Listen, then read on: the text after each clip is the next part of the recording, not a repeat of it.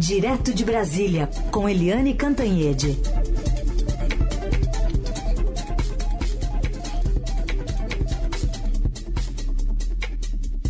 Vou chamar aqui a, a, o trechinho da entrevista que a gente quer destacar aqui no primeiro tema da Eliane, que é o deputado Daniel Silveira, que disse ontem na tribuna da Câmara dos Deputados, durante uma sessão, que cabe aos parlamentares decidir sobre a restrição de liberdade desses parlamentares no mesmo eh, rito previsto em casos de prisão. Vamos ouvi-lo. Mais uma vez, o ministro Alexandre de Moraes, o sujeito medíocre que desonra o STF, adotou medidas protetivas contra este parlamentar. Acontece que, monocraticamente e por força própria do Judiciário, isso não cabe. O artigo 319 CPP trata de medidas cautelares diversas da prisão, só se aplica por força própria do Judiciário se atrapalhar direta ou indiretamente o livre exercício do mandato parlamentar, tem que passar pelo crivo da Casa obrigatoriamente. Isso é regra constitucional.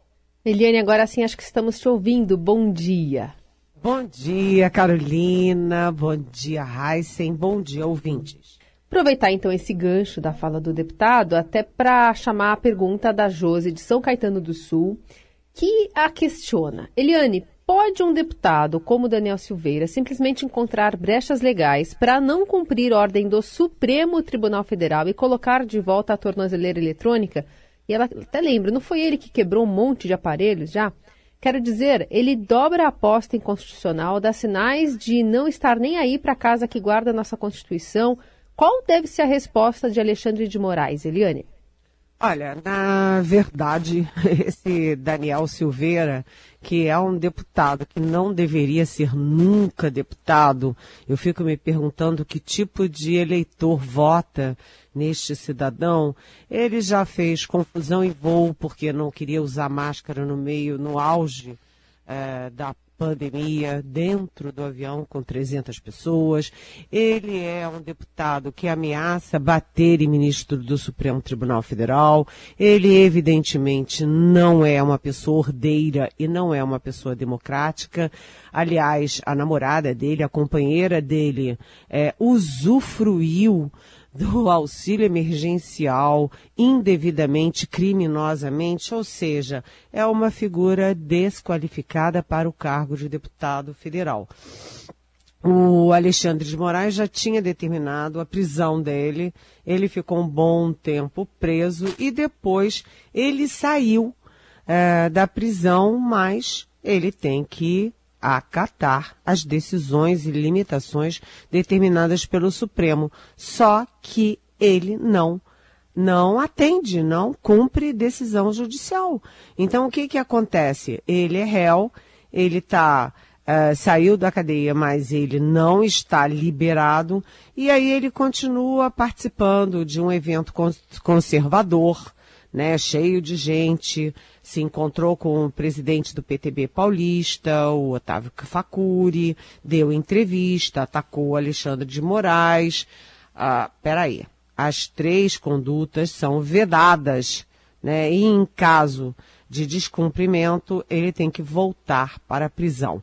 O que que o, o Daniel Silveira fez? Ele disse que vai morar na Câmara. E essa noite ele dormiu na Câmara dos Deputados para não ter que pôr a tornozeleira. Ou seja, a expectativa é de uma decisão do Alexandre de Moraes para, em qualquer, qualquer momento, pode estar acontecendo neste momento, enquanto a gente está aqui conversando, para mandar prender de novo o Daniel Silveira. Só para concluir, é, eu nem sei se era preciso dizer, mas é, vamos dizer, ele é um deputado da base do presidente Bolsonaro, é um deputado bolsonarista que se elegeu nessa onda de não políticos, de não interessados pela política, que pularam nesse barco na onda aí, nos ventos do bolsonarismo. Agora, vamos ver. É, desafiar ministro do Supremo Tribunal Federal realmente ao que a gente pode esperar como cidadão e como cidadão democrático é que ele, enfim, que o Alexandre de Moraes cumpra, faça cumprir a decisão uh, judicial de qualquer forma. É inacreditável isso. Vamos acompanhar então o caso, como se desenrola ao longo do dia.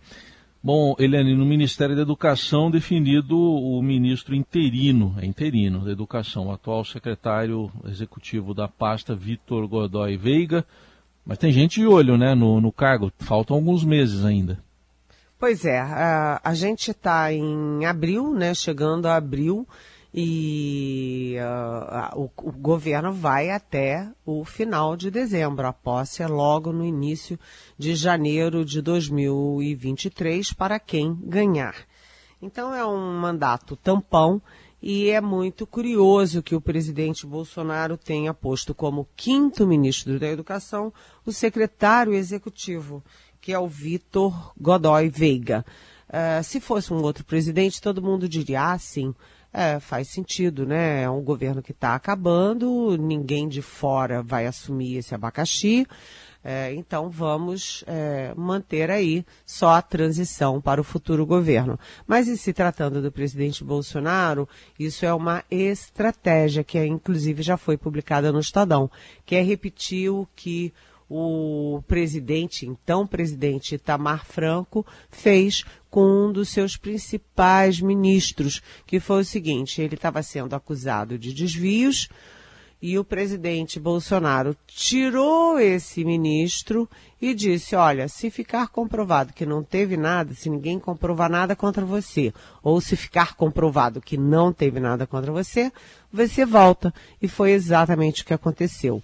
A expectativa em Brasília é que é, depois do quinto ministro ainda haverá tempo para um, uma, um sexto ministro, que é que é o quarto, ou seja, ainda há chance da volta do ministro Milton Ribeiro, se nada ficar comprovado contra ele até o final do governo. Mas, enquanto isso, o, o Centrão está fazendo muita pressão para fazer o seu candidato, a pressão de todos os lados, mas o, a pressão do Centrão é a pressão, e tem aí também a possibilidade do, do reitor do ITA, né, o Instituto Tecnológico da Aeronáutica, de, de enfim, ser o sexto ministro, o ministro é, definitivo até o fim do governo. Muita água vai rolar, mas a expectativa mais considerada em Brasília é de um mandato tampão e curto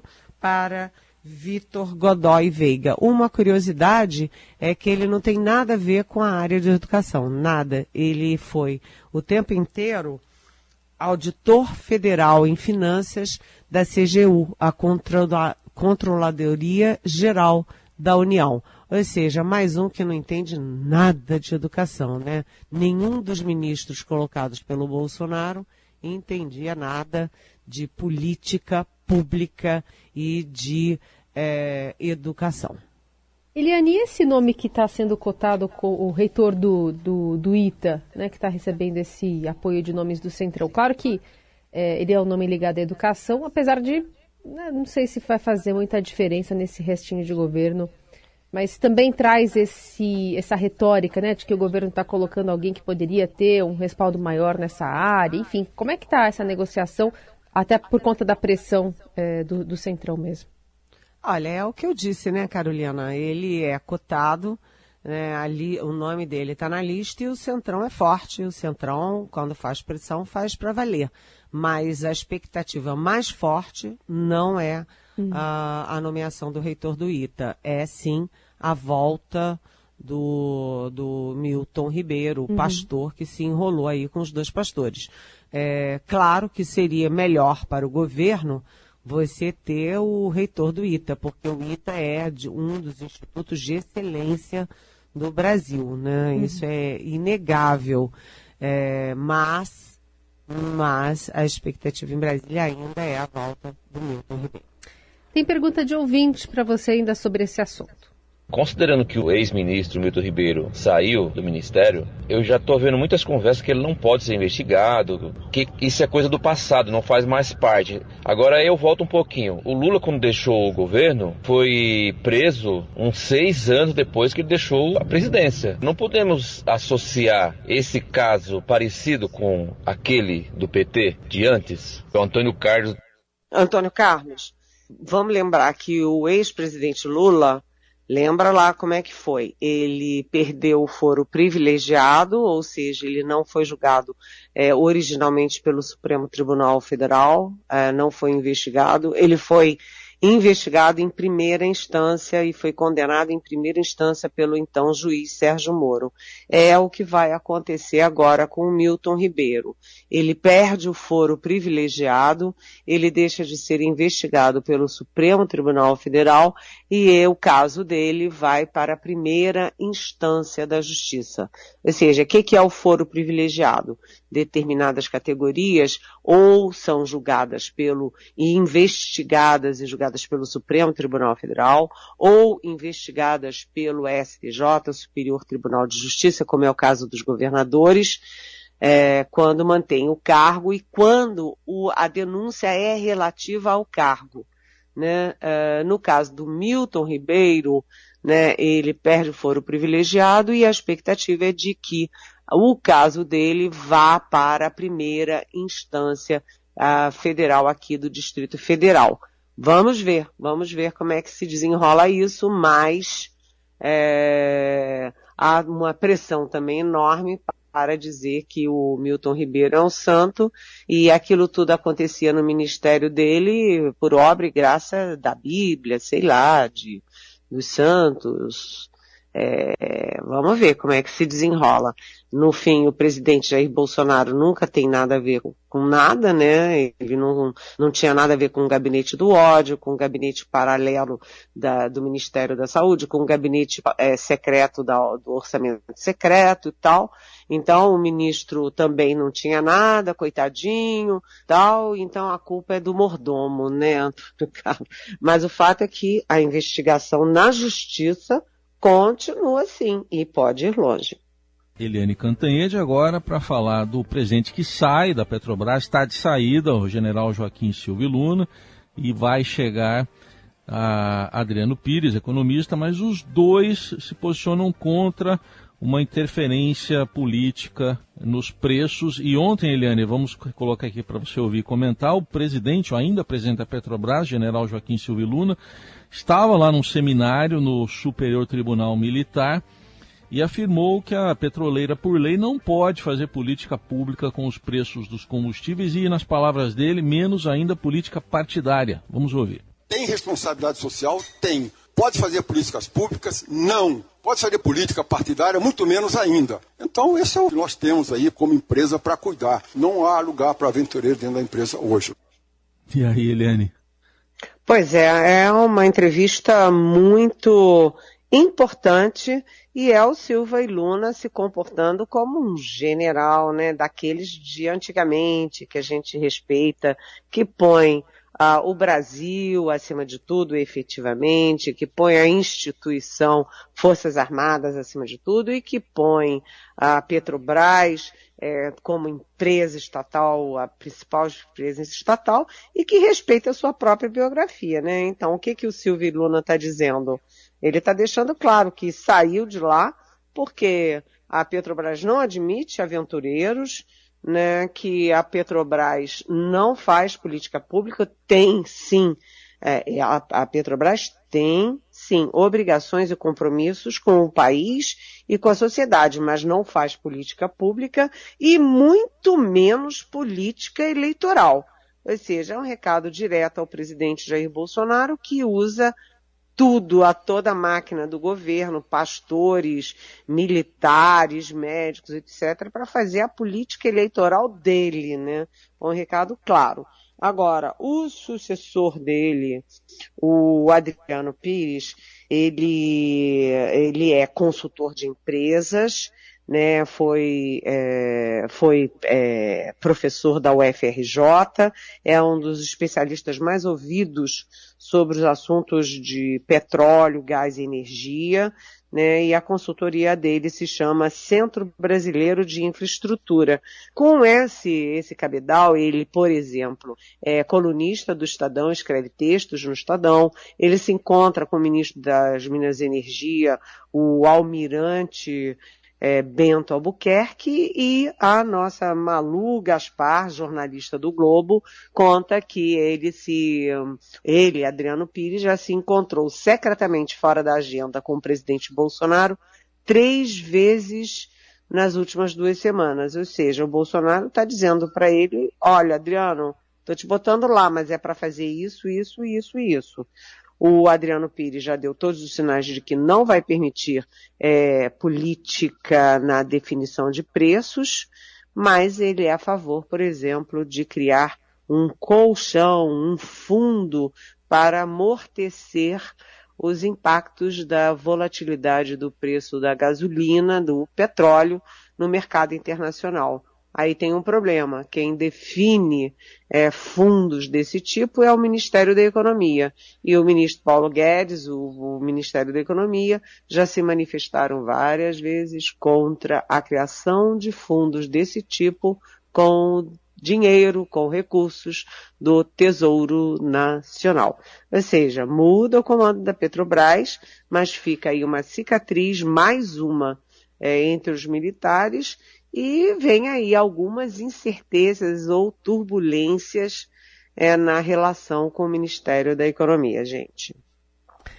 Eliane, tem uma pergunta do Daniel aqui para você, é, dizendo que, lembrando que a gente está na semana do golpe militar de 64, e para o Daniel é a primeira vez em quatro anos que o Bolsonaro não fez nenhuma menção a esse fato.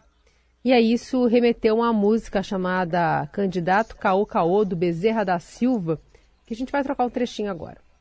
Até bagulho fumou, jantou no meu barracão e lá usou lata de goiabada como prato. Eu logo percebi, é mais um candidato para a próxima eleição. É. Eu queria saber de você se essa percepção do Daniel é correta ou se amanhã a gente pode esperar a temperatura esquentar. Oi, Daniel. Bem-vindo. Bom dia. Olha, o fato é o seguinte, né, Daniel? Com o Bolsonaro tudo é possível, né? A gente ainda está na véspera. O que, que ele vai aprontar amanhã, 31 de março? Assim como ele aprontou naquele 7 de setembro, que até o ex-presidente Michel Temer teve que vir a Brasília para apagar o um incêndio. Então, tudo é possível. O que se sabe é que Centrão, militares, estão tentando dizer, presidente, não faz, não joga é, lenha nessa fogueira. Eles estão tentando que o Bolsonaro se comporte devidamente, mas com ele nunca se sabe. Eu não ponho nem a mão no fogo, nem a cara do fogo. Aliás, muito menos a cara no fogo, viu, gente?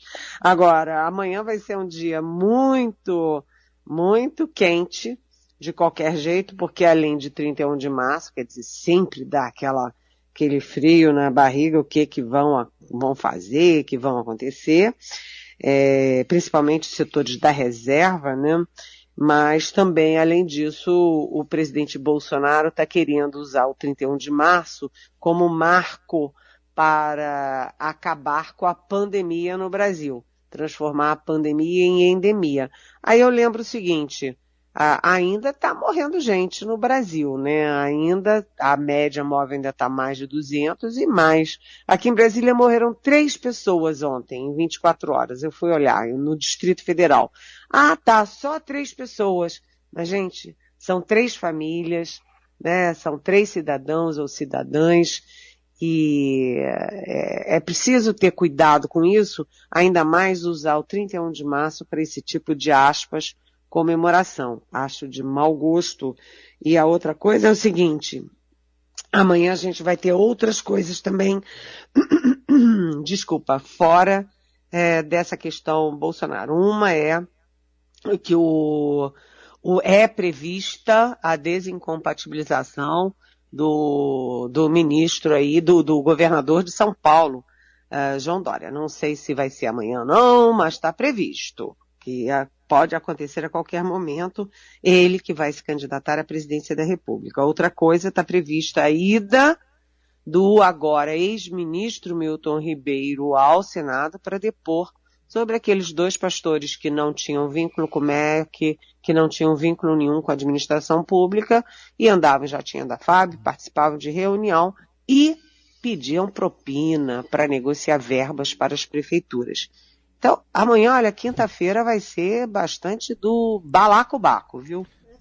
O legal é que depois do depois vem 1 de abril, viu? Aí é legal. Mas tem a live Eu acho do que podia. Ah, também, também, né? Tem a live também. O quê? Tem a Tem a live live. do presidente ainda amanhã, né?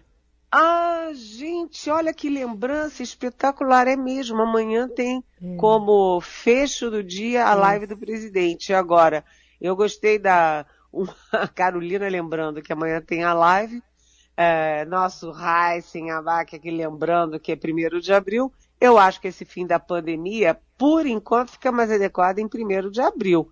Porque eu acho que quem decreta o fim de uma pandemia é a Organização Mundial da Saúde, o OMS. Eu esperaria. Tudo que for antes vai ficar meio primeiro de abril. Obrigada, Eliane. Amanhã a gente se fala então. Até amanhã. Beijão.